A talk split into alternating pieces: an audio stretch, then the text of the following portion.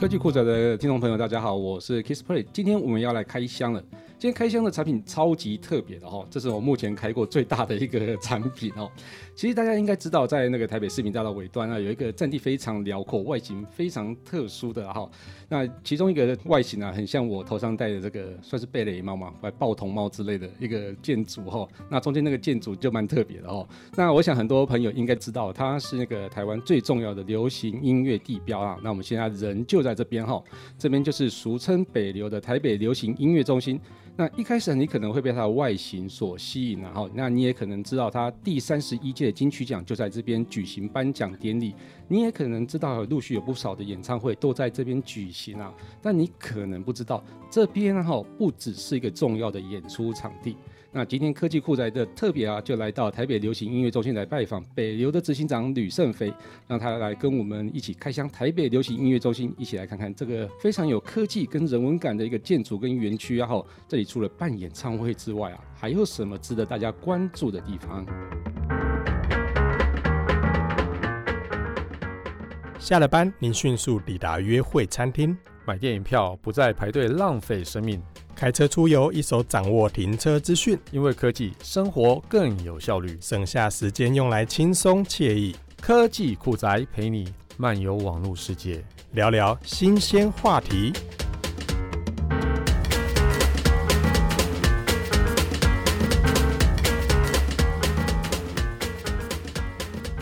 嗯，我们欢迎吕执行长吕胜斐。Hello，Kissplay，各位听众朋友，大家好，我是吕胜斐。对，那哎，那个圣斐兄，对、嗯、我要叫圣斐兄。等下这个名字很难叫，因为那个。吕胜斐执行长，他不喜欢人家叫他老师，所以我们就叫他吕执行长。叫我小吕就可以了。好，OK。哎，小吕，你是从那个电子工程毕业的，福大嘛？对不对？对，福大电子工程系毕业。对啊，我想一开始先让大家了解一下你的背景啊，你为什么是从那个电子系，然后去转到一个音乐圈来啊？嗯，这个当然，我从小算是七八岁的时候我就接触三叶电子琴，嗯，就是那个有上下键盘、有脚键盘的这样子的一个电子乐器开始，嗯。那我觉得这个很多男生应该都是理工的头脑比较就是比较发达吧，我就觉得，所以在玩那个乐器，可能跟一般人大部分是从钢琴开始学嘛。嗯，那小时候就会碰到电子乐器，它就可以有很多按键、彩色的按钮啊，然后有自动节拍器，有很多音色，那也有很多乐器名称，就产生兴趣，就觉得在那边可以，以前叫做魔音琴，就是你可以在上面调出各式各样的这个音色。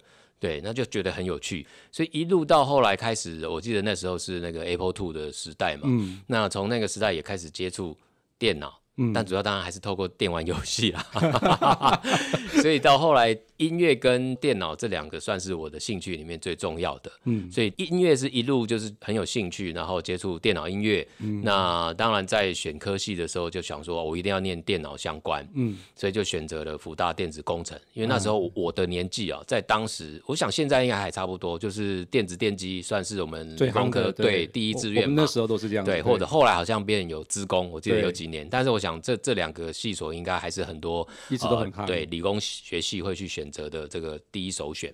那我还记得这很好笑，我不知道会不会今天讲太多，不会，那可以剪哈。对，可以剪。我 讲一个笑话，就我我要毕业的那大四嘛，大四我们导师都会跟每个就每个人面谈一下。好，那我们电子电机有四 C 嘛，嗯哦，呃，消费电子，然后材料通讯，嗯，对，哎，还有一个什么电脑。对，那这个四个 C 老师就说啊，那你要走哪一项？我说、嗯、老师，我要做音乐。我马上看到我我老师的重易衰，啊、他说哎，惊魂未卜，什么做音乐？我们听错。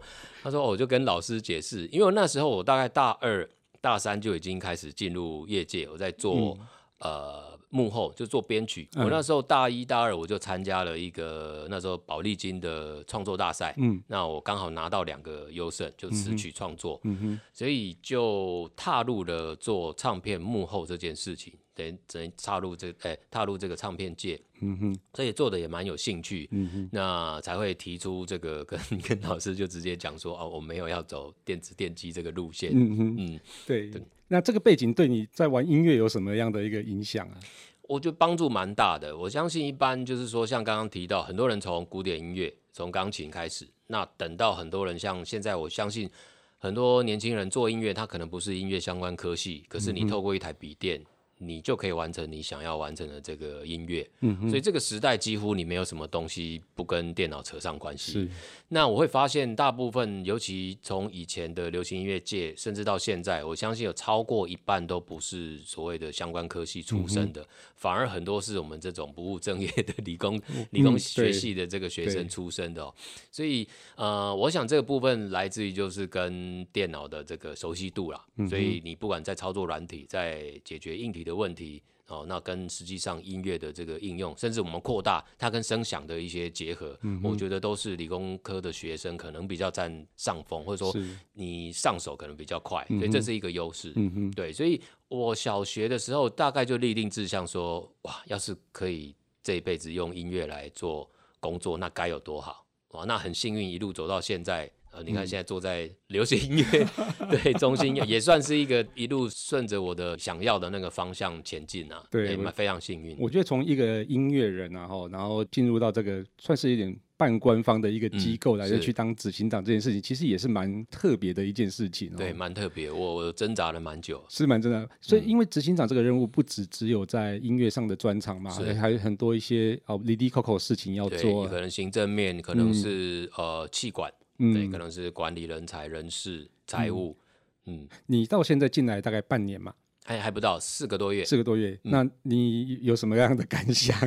呃，大概就是刚刚提了，你你刚刚提到，它毕竟还是一个国家出资的一个计划，它是一个新十大建设那时候的文化建设的一个很重要的部分，嗯、所以它有一笔很大的预算拨给台北跟高雄，嗯、分别盖了两个流行音乐中心嘛。嗯所以我觉得这个东西来讲的话，它的官方色彩其实还是蛮浓厚的啦。嗯、但是我想政府有了一个，就是说用法人这样的一个体制来做文化建设，这是非常好的。嗯哼。那我们中心的这些同仁都不是公务员身份。嗯哼。对，所以我们有很多。是从我们的产业界来的，可能比如说是艺术行政类，嗯、那像我是从音乐界、流行音乐界，当然也有古典，也有展演类别的这些人才进入到我们中心来服务。嗯、所以当然对我今天来做一个行政的这个等于说主管来讲，我我自己第一个面对的是怎么去习惯公务体系。就像你刚刚我们录音之前你提到，就我我还要去议会备询，对，就种种这些生态，或者是说像我们如果在私人公司服务，哎，我觉得 Kissplay 你们公公司的理念我很赞同，我想要采买你们家的产品或采买你们的服务，嗯，可是，在公家机关，我们就必须要做到就是要公平，哦哦、对你，你当然可以用一些规格是只有你达得到的，嗯、我们只能用这个方式，所以我想这些种种的不能说限制啊，就是说我们为了要做到公平跟能够公开，因为毕竟这是国家的钱，这不是我自己赚的，嗯、我当然我想买什么就买什么，嗯、所以我想这个体制。是我目前还在适应的。那当然还有一个就是刚刚提到，你管理一个公司，所以你要有的一些，比如说人事上面的沟通，嗯、或者是企业管理，那甚至到财务的分析这部分，可能多少都要涉略。我我不能说我都会，因为。我想中心有这么多不同的人才跟专业，我们是分工，大家团体合作。嗯哼，但我至少要对这些项目可能都需要有一些基本的了解。对，那我们刚刚就提到了，就是啊，吕胜斐执行长哦，小吕他的那个现在任职的就是北流执行长。嗯、那我们就斗胆请执行长来帮我们开箱一下哦。好，开箱一下北流到底是什么东西哈？然后就是它占地这么大的园区，嗯、除了那个造型很特殊的表演厅以外，那还有什么样的这些场域？空间设计，嗯，那刚刚稍微提到，就是我们北流是新十大建设了。那个在二零零三、二零零四左右，这个陈水扁总统他启动了这样子一个新的国家建设。嗯、那这个计划走了十七年，所以我们这个地方选址在南港，然后去盖出这么庞大的就是这个场域哦。那我们以身为产业界来看，是真的觉得非常的开心呐、啊。嗯、对，表示说政府有在注重文化建设这一块。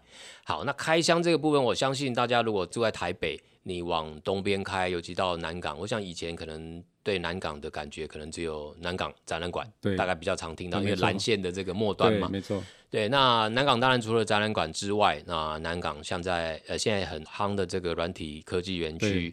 那当然，我们到去年我们九月开幕哦，所以我们北流将来也会变成南港的一个指标性的一个地标了。嗯、那刚刚 Kissplay 有提到，我们先开馆的是表演厅，那总共它可以容纳四千这样子的一个、哦、算是中型场馆。是，因为我们知道很多的这个展演活动，或甚至是国际的一些会议哦，可能之前集中在市区的话，是。大概人数都从一千到两千多，甚至三千、嗯，大概就停在这个数目。哦，大概像国父纪念馆那种规模。对，那如果再上去，可能就小巨蛋。对，那小巨蛋你如果不放个七八千到一万，那个场面是很不好看嘛？会很空，对不对？对，所以一一整个台湾来说，其实都欠缺这一个四千到七千左右这个中型的一个场馆。嗯哼，对，所以台北跟高雄的流行音乐中心都是针对这个五千左右的一个人数来做设计的。嗯哼，好，那。所以我们的表演厅基本上就是像小巨蛋一样，我们接受很多的这个不同的艺文活动、嗯、不同的流行文化活动都可以在这边发生。嗯、哦，我们比较跟比如说两厅院或其他的这个呃国家的行政法人的场馆比较不一样的是，我们针对的比较多元，我们就说它是流行文化，嗯、所以它不限定说你你一定做流行音乐才可以来。嗯哼，对，所以有一些商业的部分，你只要跟流行文化能够呃有。发展，我觉得都可以在我们的场馆做一个呈现。例如说什么产品发表会、记者会，对，这个都是可以的。嗯，因为我们也真的很希望说，透过这样子呃开放的去租借，能够让音乐可以更呃很多多元的想法跟不同的产业去做结合。这也是我们扶植或者说帮助到流行音乐产业很重要的一个、嗯、一个方式啊。我们刚刚聊到那个表演厅啊，但这个形状到底是像什么啊？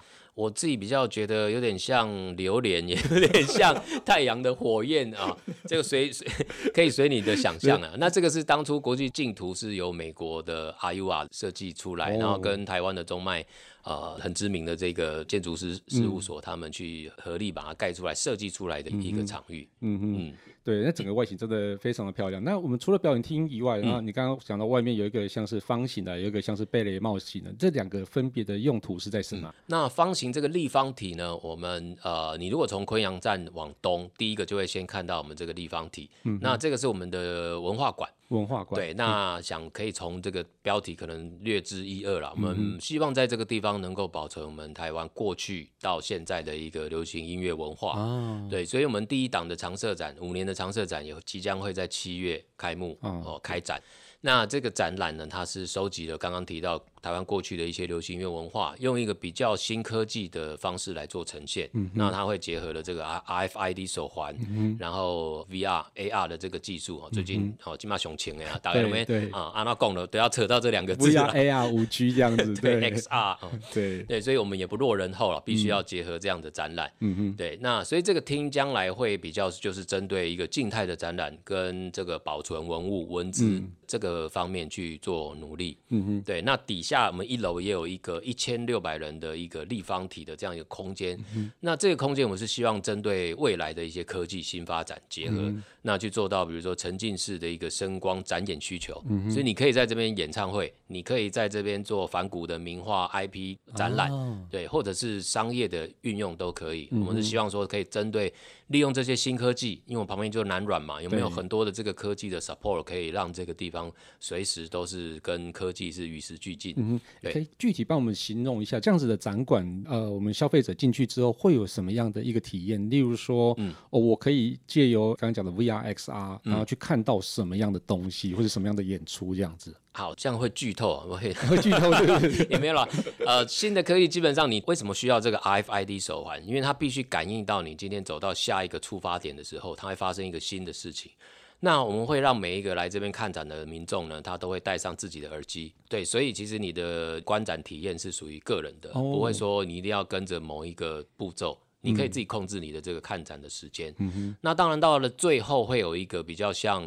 呃，让你体验演唱会的一个实况。那只有这个地方，它是我们每天可能只锁定一档演唱会，嗯，那可能大概在十五分钟左右。那这个就是会有点像电影院轮播哦，哦，当然不清场了，就是你也可以再看两次，对，但可能就要排队。对，那除了这个之外，其他的展览都是像我刚刚讲，它是透过一个事件触发，你到了一个地方，可能就会你就可以随着这个。你的步调去观赏，那透过我刚刚讲，就是 VR 跟 AR 的这些部分来得到一些，呃，过去流行音乐的一些文化。嗯，嗯。我猜测一下，是不是譬如说，就走到一个叫做现代的流行音乐区，我可能就可以看到 Timeless Fusion Party 的一个 影像，跟他的音乐马上就蹦就跑出来这样，或者是说有一些历史的文物，我们有特别去跟这些呃过去的，比较也也不要讲说呃过去了，就是我们邀请了很多呃歌手，很多流行的这个音乐的艺人，能够捐出他的一件展品哦，在这个地方做一个集结。比如说鼓手，那可能可以放一台他以前录音室可能陪他录了三千首歌的一个节拍器哦，这样子 对我乱讲。那五百可能捐助他的吉他啊效果器，做一个展览，类似像这样子。哦，所以这个是文化馆。那另外一个是产业馆。我听到这个名字就觉得产业馆感觉就像什么南科啊、北科什么之类的，可能听起来比较艰深一点。对。那当然这个部分也还是必须维持，就是我们整个场域的一个最重要的功能啊，就是说刚刚表演厅跟文化馆。是都可以针对一般民众。嗯哼，我常常都会说，你先来这边体验。嗯哼，你可能是一般人，你可能是爱音乐的人，你可能是将来要变成这个产业里面的人。嗯哼，那你透过看表演，透过熟知这些文化，那你在这边体验完，下一个步骤你可能需要做实验。嗯哼，那我觉得产业区这个部分就是会，我们将来会有很多的，比如说共享办公室。嗯，那或者是透过一个不同的产业的。交流的一个空间，所以它可能是类似像 hub，嗯，我我希望各种的只要跟产业相关，因为这整个产业除了展演，你你可以想象展演会有导演，会有乐手、创作人，然后会到后面的灯光、舞台、音响这类的人才，嗯、甚至是经济、嗯、行销、NR、企划人才，能不能够在我们产业区或者说整个场域能够去做一个呃产业里头不同角色的对话，嗯、这个是我们希望在产业区能够达到的。对，那在产业区，除了说它有五层楼哦空间之外，刚刚提到的这些部分，co-working space 或者是 studio，还是有大型的录音室、彩排室。我们在一楼的部分也有三间八百、两百、两百比较小的空间。那这个部分，我们希望它的定位可能是呃，比如说。音乐的 live house，配合餐酒文化之类的。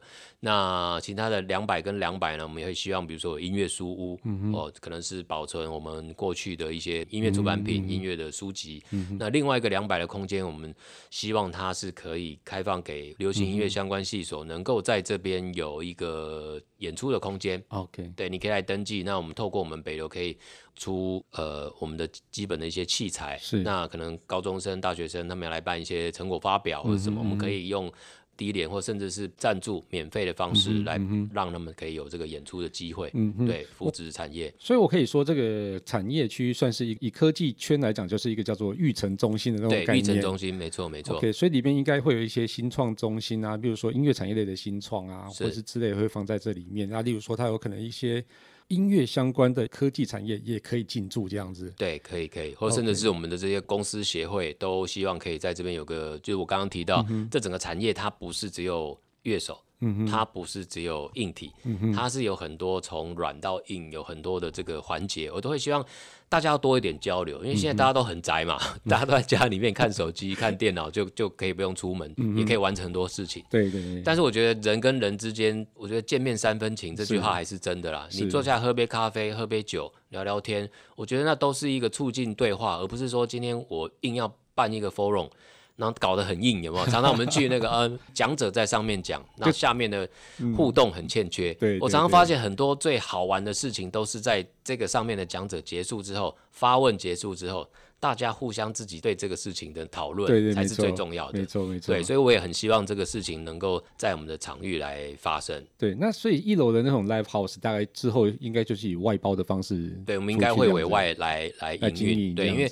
对北流本身来讲，我们现在我我常常我进来四个月，我这四个字差一点就要磕在背上，嗯、叫做不要与民争利，就是我磕与民争利，然后打叉啊，不可以做这个事情。对，就是我们基本上它是政府出资，对，我如果跟民间做一样的事情，嗯、比如说。北流自己开 live house，嗯，那我是要跟河岸留言，还是跟 Legacy 来争生意嘛？好像也不太对，对，不太好，对，对，所以我们怎么样透过一个呃，算是促进或者是扶植这样子的一个角色，嗯、或者说一个满满的大平台，好，有没有？一个平台？然后你可以站在这个平台上面，你可以迈向国际。应该是这个角色，因为因为 Kiss Play 也知道，我自己经营唱片公司或经营品牌、厂牌，非常辛苦，什么事都自己来，经济行销不会，嗯，当然只能花钱。对，可是我会觉得说，如果北流要身为一个平台来讲的话，你可能要提供除了有对话的机会，嗯，更重要的是我可能可以媒合，我可以媒合不同，哎，你可能行销比较弱，我这边有人才，我可以帮你们媒合引荐，嗯，那。你透过之前的这样子的一个过程，你就不会每件事情都从零开始。OK，我这样感觉像是科技圈的新创，他们都有一个叫做火箭推进器的那样的的身份。就比如说，你们在北流里面可能会有一个单位去负责帮这些产业们做互相媒合，或者说他需要什么就跟那个中心讲，嗯、然后由他来去引荐啊，比如说大企业啊，或者是说住进在这个育成中心的其他的一个厂商。这这个是我们未来比较中期的计划了。嗯、我们现阶段如果说就是先把三个场馆先开起来，然后我们把因为现在中心也还急需人才，嗯，好，所以主持人如果有适合的人才，可以介绍给我。其 实产业这个部分你讲的非常好，就是说如何透过引荐、媒合、交流的方式来让大家自然产生对话，而不是我今天逼你一定要做什么。因为我我想一个有就是说有远见或者说。有未来发展力的一个公司或者是团体，他应该自己就会需要这些东西。他求援的时候，能不能够来这边？等于说，你如果用网站来讲，我们也可以当到像一个入口网站。对，你来这边，你可以找到你需要的东西。没错，大概是这个想法。对，所以我们当然中心也是希望能够做到有这部分的这个组织，我们能够来提供你刚刚就是说产业它来这个地方长大需要的一些孵化器、火箭推进器的一个养分。我今天一直剧透哎，不会这个剧。都很需要，很需要，是不是？对对对对。那另外除了产业馆以外，它有很大的户外空间。那这个户外空间到底是要做什么用？呃，这个户外空间我们基本上也是针对它大概三千人左右的一个户外广场，不设固定舞台。我们也是希望就是说，哎，到时候不一样规模的舞台，甚至它可以在广场的中间搭四面台，也是有可能。或者将来我们是不是在那边也可以放电影？嗯，对，就是有很多的可能性可以在这个户外的广场。嗯、那音乐季的时候，是不是广场跟我们左右两侧都还有草地？嗯嗯，嗯所以这种比较户外的亲子类的，或者是定期哦，嗯、每个 weekend 可能都在这边发生。嗯、我们也希望就是说，刚刚我有提到嘛，体验。嗯，那我刚刚讲到产业趋势。实验，嗯哼，那你最后你可以在这里也实践，嗯，因为我还有这么多的空间你可以演出，嗯，所以你可以在产业区得到的实验完的这个结果，嗯、是不是能能在我们的全场域？那当然，最后你要下山之前有没有少林寺？嗯、你要下山之前，你最后可以挑战十八铜人这样子，对，表演厅啊。如果你有办法办一个五千人的秀，对，恭喜你可以在网上嘿出下山，不是出刷啦，喂。有刷，不是出刷。哎，奇怪，我怎么讲出刷？出师啊，厨师，厨师，对对对对。所以你下山之后，你可以挑战小巨蛋。嗯，将来现在还有四万人的大巨蛋，嗯，对不对？那再迈向国际，没错。所以我大概我们对这个地方的一个想象是这样的。懂，因为之前看过户外的场地，大概就是音乐厅外面的那一个大广场，好，那边有比较适合办户外的一个演出嘛。像之前有一八一二有在那边演过。不过对很多朋友来讲啊，就以往大型演唱会，就是刚刚我们讲的小巨蛋啊，不然就是国父纪念馆嘛，不然就是 DSCC。对对对，还有南港展览馆。对展览馆。对对对，但是那个场域其实有很多都不是设计来用来用音乐的。不过大家因为就是没有场地，只能也只能在那边用了哈。嗯。那在北流，在音乐的这部分，应该是算是比较专业部分啊。在流行音乐推广上，是不是有不同的一个使命跟定位？然后你觉得最大的挑战是什么？哇，这个大灾问哎！我们刚刚不是聊得很 K 九，突然要拉 拉到这么严肃的话题，要让你那个回到执行长这个位置一下啊。那我觉得，因为刚刚提过啊，这个地方花了这么多经费来建制，嗯、那当然非常骄傲。就是说，我们常常在介绍会讲北流四宝了，嗯、哦，哪四宝？人生不是？对是。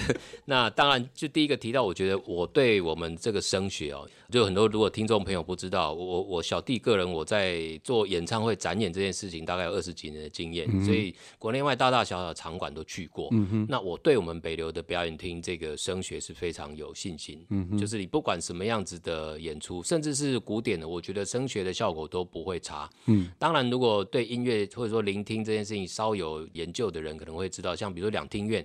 他会要求一个稍长的一个所谓 reverb time，嗯，因为他希望他这个自然的原声乐器能够有自然的残响的效果，嗯、而不是一个干巴巴的声音。就像我们在录音室可能都要尽量的干嘛，对，对，没错。那可是我觉得我们北流的表演厅，他把这个残响的时间控制的非常好，嗯，它既不干，嗯，但它也不会让你听到太多的残响去影响到你这个哦声音，尤其我们流行音乐有很多重 beat 的这个东西，低音。那我觉得这个声学部分我非常有信心。嗯、那另外一个是我们有法国的 Air Acoustic 的喇叭，哦，对，是一个 In House 的状态，嗯。所以其实你是拎包入住，好，嗯，你把你的秀带进来，你马上就会有喇叭可以用。嗯、那我们还有电动舞台。嗯，不过我要解释一下，就这个电动舞台它不是一个做 Real Time 即时升降，嗯，我们是当做一个底台来使用。哦，所以没有十四块的这个电动舞台，你可以根据你秀的设计，可能有时候是舞台剧。或者说不同的一个需求，你可以把这十四块做一个不同的调配升高低的一个升降。哦，它所以它不是及时说，比如说演唱会一半就把它升起来。不是不是，对，那个可能就是希望来演出的单位再用它上面架的这个其他的舞台结构去达成。懂懂。对，那再来是我们因为像张惠妹三天三夜条款，对不对？啊，他在小巨蛋常常会受到这个噪音的这个抗议嘛，附近黎明的这些抗议。那所以我们当初在设计这个表演厅的时候，就有针对这个部分，我们有一个很大的隔音门，嗯哼，对，能够阻隔所有在演出时候的这个噪音。嗯、那我们也在开幕的时候都实际测过，嗯哼，到附近，尤其是我们后码头区面对的是南港路，对对，那我们有特别测过，基本上几乎是听不到了，低于车声。嗯、OK，对，所以这个是非常了不起的。那再来一个，就是也跟演出方比较相关的，就我们有一个很大的这个电动的升降的横架 truss，嗯哼，对，那你在上面做一些灯光或者是其他东西、其他道具的这个吊挂都是非常方便的，嗯，嗯，所以所以你刚刚讲的那个残响的那个控制啊，是有、嗯、对。呃有什么样的比较厉害的一个公司来进来弄这个、这个呃？这个当初是我刚刚提到中迈他们在呃当初他净土得标之后，他要完成这个工程，他们也做了很多的跟声学专家的一个研究。嗯特别设计出这样一个针对流行音乐的乐种，是来做一个声学的这种设计。懂懂，我、嗯、所以其实真的蛮厉害，因为我自己有进来听过一次，我就发现，我、哦、天啊，那个九套鼓在上面打，然后 居然那个声音不是糊在一起的，嗯、是呃每个颗粒都非常清楚、嗯。我觉得这个是让我觉得有点压抑的地方。对，在整个金曲奖的时候就觉得，哇，天啊，这个是非常好的一个场域。嗯嗯，所以我那时候就觉得，哦，这个不是一般的。就是像是国父纪念馆那样子的一个场域，嗯，而是一个真的叫专业的一个音乐场域。对，而且也不会像是，因为其实国家音乐厅会算是残响比较长一点点。对，因为它音乐厅基本上还是以古典音乐为主。对对对对对，嗯，所以是完全不一样的一个地方设计。对对对，那那个你刚刚讲到啊，你之前就常在香港啊，嗯，或者中国、澳洲那这个场地演出啊，那有没有什么场地你特别印象深刻的啊？突然要考试，印象深印象深刻，我觉得蛮印象深刻是在那个拉斯维加斯，拉斯维加斯就是刚好是就那时候 Celine Dion 在那边，我记得一个礼拜有好几场秀，是就跟他是在我在凯撒宫的同一个演出场地，嗯哼，对，那他的声学效果我觉得也是很棒，嗯，那当然很重要的是。他是晚上就是 Celine Dion，每天 对，那我们的演出完，那隔天又变成 Celine Dion 哦，对，所以我觉得哇，能够跟那个巨星、世界巨星在在也也同台，虽然不同时间呢、啊。对，那你觉得他厉害的地方是在哪里？就除了他他的声学也很不错，嗯，然后我会看到，就是像去美国、去日本，我觉得最能够学到就是说他们 crew 的一个专业。嗯，对他的这个说，我刚刚提到这整个产业有很多不同的角色，嗯，那他们的工作团队的那种敬业态度跟他们的专业度真的是非常。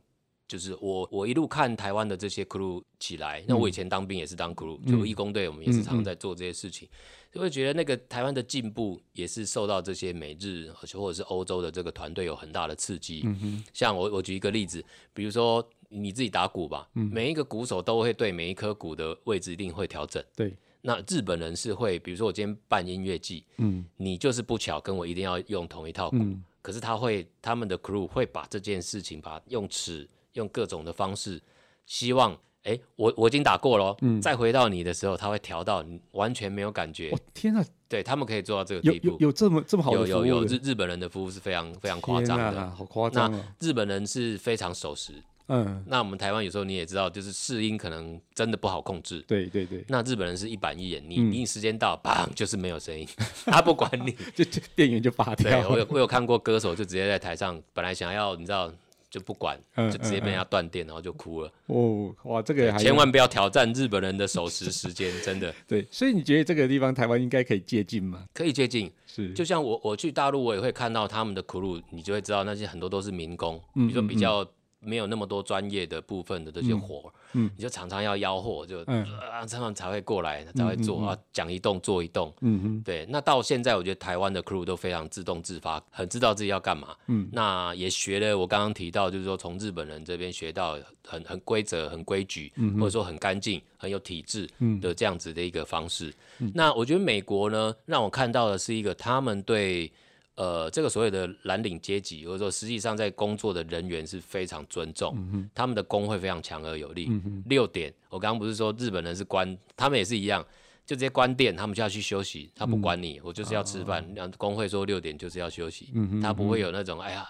老师再再 多半小时，对，再一下就好了。他不管你，他因为他们会有工会背后会、oh. 会出来介入这个事情，嗯嗯，对，所以这个是美国，他们又很很不一样，就跟日本日本人是做到死啦。其实，对 那美国、欧洲你也知道常罢工，他们就是这个工人的这个权益非常，嗯、劳工权益顾得非常好。哦，所以现在这个那个，去譬如说 PA 的这样组员的话，你们北流是自己有 inside 的组员吗？还是以外聘的为主？呃，还是希望就是说来这边租借场地的这些单位。他们能够带来自己的这些工程师，那我们这边当然也有去借接呃这个设备的这些服务的人员在里头，对，我们也有技术资源的这个部分。Okay, 懂懂懂，所以这样其实我几乎是可以拿着一卡皮箱就来这边演出的感觉，差不多。记得带几个 dancer 了。好吧，那我们话题就回到科技酷宅最想要了解的一些科技议题啊。所以，我们刚刚前面其实也聊了蛮多啊。哈、嗯，其实我们知道音乐就是可以记录下来，而且并由智慧型手机的串流软体送到你耳朵哈。嗯、那这个过程呢、啊，我觉得跟科技一定是脱离不了关系啊。嗯、所以，科技可以让大家很轻松的享受音乐，但是其实认真说，它毁掉了大部分的唱片业。对对，那你怎么看待这种音乐平台的兴起啊？然后跟这些商业模式的一个转变、啊？我觉得音乐的呃。音乐的使用跟享受已经回不去了，我、嗯、所以回不去就是说，它对实体一定是造成一个破坏性的一个影响，而且真的不会再回头了，因为它太方便了嘛。今天一台手机就可以完成你身边大概三十个 device 可以达到的事情吧，已经浓浓缩在一起了。嗯，所以音乐这个部分也因为受到大家都听串流，嗯、以前是你对音乐你是买，现在你等于是。你不用拥有，嗯，你可以只要这个时间享受就好，嗯，所以这样子的一个聆听的就消费的一个习惯改变，当然最直接就扼杀到这个实体唱片的一个个生存，所以我们一直就说音乐产业自己也在讨论，唯一不能够取代的就是剩下展演。嗯嗯，因为展演是属于个人，就是说你今天你去观展，你去看表演，你会得到属于你自己的体验。嗯哼，因为你今天旁边坐的是你想要把的马子，就会产生一个 独特的体验哦。你身边坐人不一样，身边刚好你你应该有遇过那种去看演唱会，旁边一个就是一定要跟着唱。哦，也，但这也是虽然很痛苦，但也是一个独特的体验。是没错。好，你今天又比较有钱，买五千块的票，嗯，好，你得到这种体验。诶，买一千块，好，嗯，或者你就是随着你的年纪，嗯，展演这件事情是比较能够无可取代性。嗯哼，对，所以这也是我们希望音乐能够用更多展演的方式去呈现，嗯，或者我们觉得更扩大，你也可以跟别的业种去做结合。嗯哼，我相信很多的行业都需要音乐。对，那一般能够想到的电影哦、呃、展演这些就不用说了。嗯、那是不是有更多的呃业种会需要音乐？嗯嗯，对，这个我一下子可能也讲不出来。嗯、我我其实很期待听到很多很有趣的想法。对啊，这样你说音乐治疗需不需要？像现在高龄化社会，啊、音乐治疗，那或者是说呃度假村会不会需要音乐？或者你今天你去做按摩也会需要一些音乐？嗯、所以我觉得音乐它的功能性。一定是不会被取代，嗯、那就看往后的人把音乐跟什么东西去做一个结合，嗯、那音乐这个产业才能够持续的下去，嗯、而不是一直要去喊说啊要让实体一直要活下去，我觉得是非常困难的。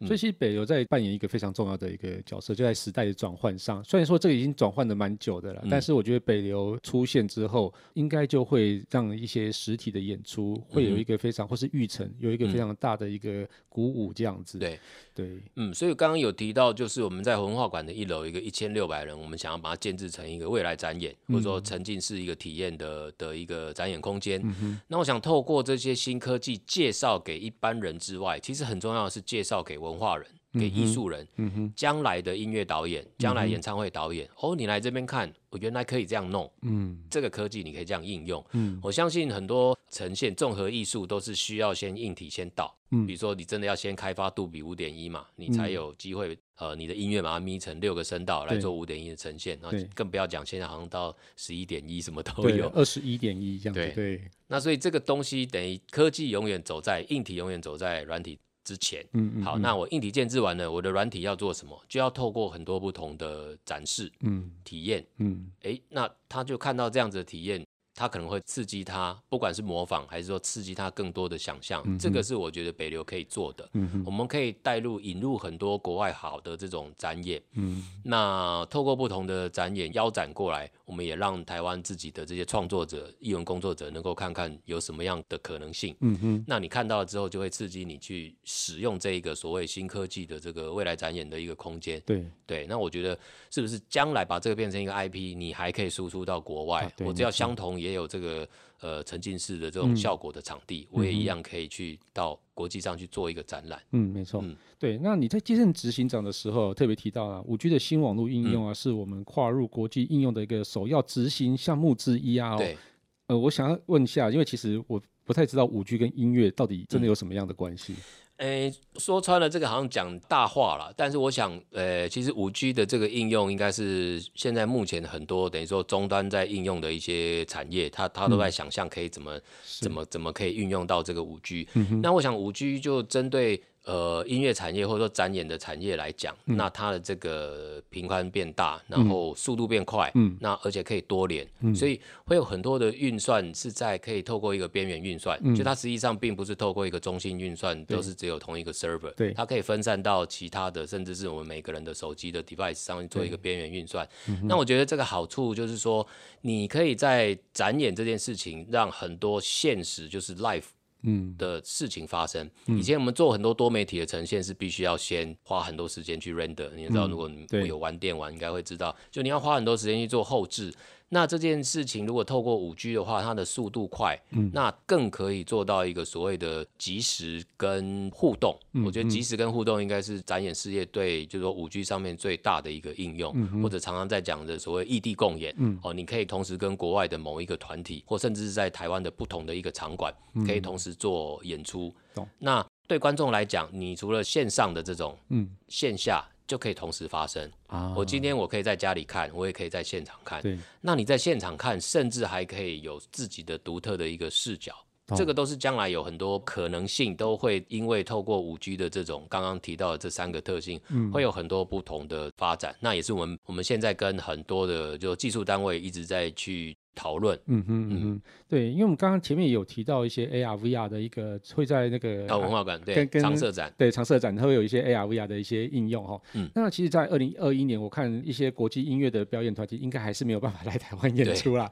对，对，那这个部分有没有办法透过科技的力量，像是用 AR VR 或是全息影像的方式，让台湾的爱好者可以直接我一样坐在那个北流的一个展演厅里面，是我就看着 AR VR 在台上演出这样的感觉，有没有这样的做法？嗯、对，这个。就是刚刚我我提到，就是已经跟很多的，就是这些科技的单位，那他们针对这个五 G 跟娱乐产业的一个应用，提出很多不同的想法。嗯哼，那我想国外大概从一七一八年已经开始，大家在实验这个部分，甚至四 G 的时代已经有都都有人在做这个事情哦。所以我想在今年，当然我们北流还是受限于，就是我们硬体的建制或工程还是需要一点时间。嗯，那但是我想，我们透过前期的一个讨论。哦，希望这个部分真的能够保持跟最新科技的一个关系，对，那能够让这件事情赶快在不管是表演厅还是在我们其他的场域能够做这个结合，所以真的希望大家就是那什么？哎，引颈期盼了，可以好好期待，一定 尽快会发生。好，来节目最后，我们要让那北流来置入一下他们二零二一年到底有没有什么重要的活动跟计划，然后也让大家可以知道有这些活动计划，来一起来参与这样子。嗯、对，那当然在刚刚提到，就是我们的文化馆第一档常设展就会在七月发生，七月对，就暑假的时候。嗯、再来是我们的呃，在下半年呢，我们希望在三个刚刚提到三个场馆跟我们的这个整个场域哦。都能够希望在十月、十一月左右的时候能够三馆齐开。嗯、那希望会办一个类似像 B to B，至少是一个 B to B 的一个 festival，就是针对自己音乐产业。嗯、那当然结合一些 showcase，也希望能够针对一般民众也是可以来欣赏。嗯，对，那。呃，再来就是我们去年也已经办过，就是在耶诞节的时候，我们办过一个北流耶诞爵，就是针对爵士乐。对，那我们希望呢，每年都可以选定一个音乐风格，嗯、我们来北流这边把它变成一个属于北流的音乐耶诞小镇。嗯哼，所以我想在今年年底，我们也会希望是不是再把这个规模稍微再扩大，我们甚至结合附近的，比如说还有瓶盖工厂，嗯哼，那我们也有旁边的这个 City Link，嗯哼，哦，那还有很多几个不管是公司单位都在我们北流附近，我希望能够扩大到这些场域去，把它变成一个真的是耶诞小镇的一种感觉。嗯哇，那这样子其实就跟之前在这边办那个白昼之夜会有异曲同工之妙。对，有有一点类似。当然，可能这个白昼之夜已经办了很多年了，我想它的规模跟很多艺术家也已经都习惯有这么一个舞台可以去呈现。嗯嗯、那我们也可以就说希望期待这个耶诞小镇的在北流的这个部分能够每年每年持续办下去，嗯、然后是非常针对我们的台湾音乐产业能够做出一点。贡献把它变成一个大的 festival，大家都来共襄盛举。对，我觉得这样其实应该是蛮蛮好的一个算是庆典的类的这种音乐季类的这种活动这样子。嗯嗯、然后最后一个想问的问题说，北流你有没有计划再开设一个宣传自己或是宣传音乐人的一个 podcast 节目啊？哎、欸，这个倒真的有，我们现在连 Clubhouse。是对，我们也是都都都都在都在研究当中。是是是对，那我们之前其实也就有在规划我们 TMC，就是我们台北流行音乐中心的一个 TMC Talk。那我们董事长黄韵玲也是知名音乐人嘛，所以那像我自己也是，我们可以聊一些音乐。所以像这个部分的的设想，不管它是影片的形式，还是说是、嗯、呃有没有互动的这种像 Podcast 的、这个，或是 Clubhouse 这样，对，我们都有在想怎么样透过这个比较新媒体的东西来做一个品牌的宣传。嗯哼嗯，对啊，那我们就期待北流接下来的一个新节目跟新活动的开设啊！哈。好啊，那我们感谢大家收听这期节目。我是科技阿酷 Kiss Play，我是台北流行音乐中心执行长吕胜斐。如果你有任何想听或觉得有点酷，或你也喜欢流行音乐，想知道与音乐有关的科技话题，或是发现最近网络上哪些实在太瞎了，不聊不行，都欢迎到我们的脸书社团科技酷宅留言给我们。还有，我们要怎么知道北流的一个消息呢？哦，北流消息，我们北流也有自己的脸书社团，或上网搜寻北流，这个我们已经有去注册，Okay. 关键字。所以搜寻北流就可以找到那个北流的社团跟粉丝团，就可以留言给他们啦、啊。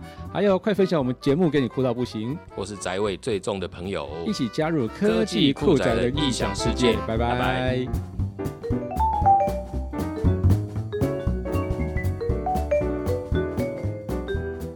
本节目由言之有物、网墨数位与点子科技赞助播出。感谢制作人 George 辛苦的剪辑节目内容。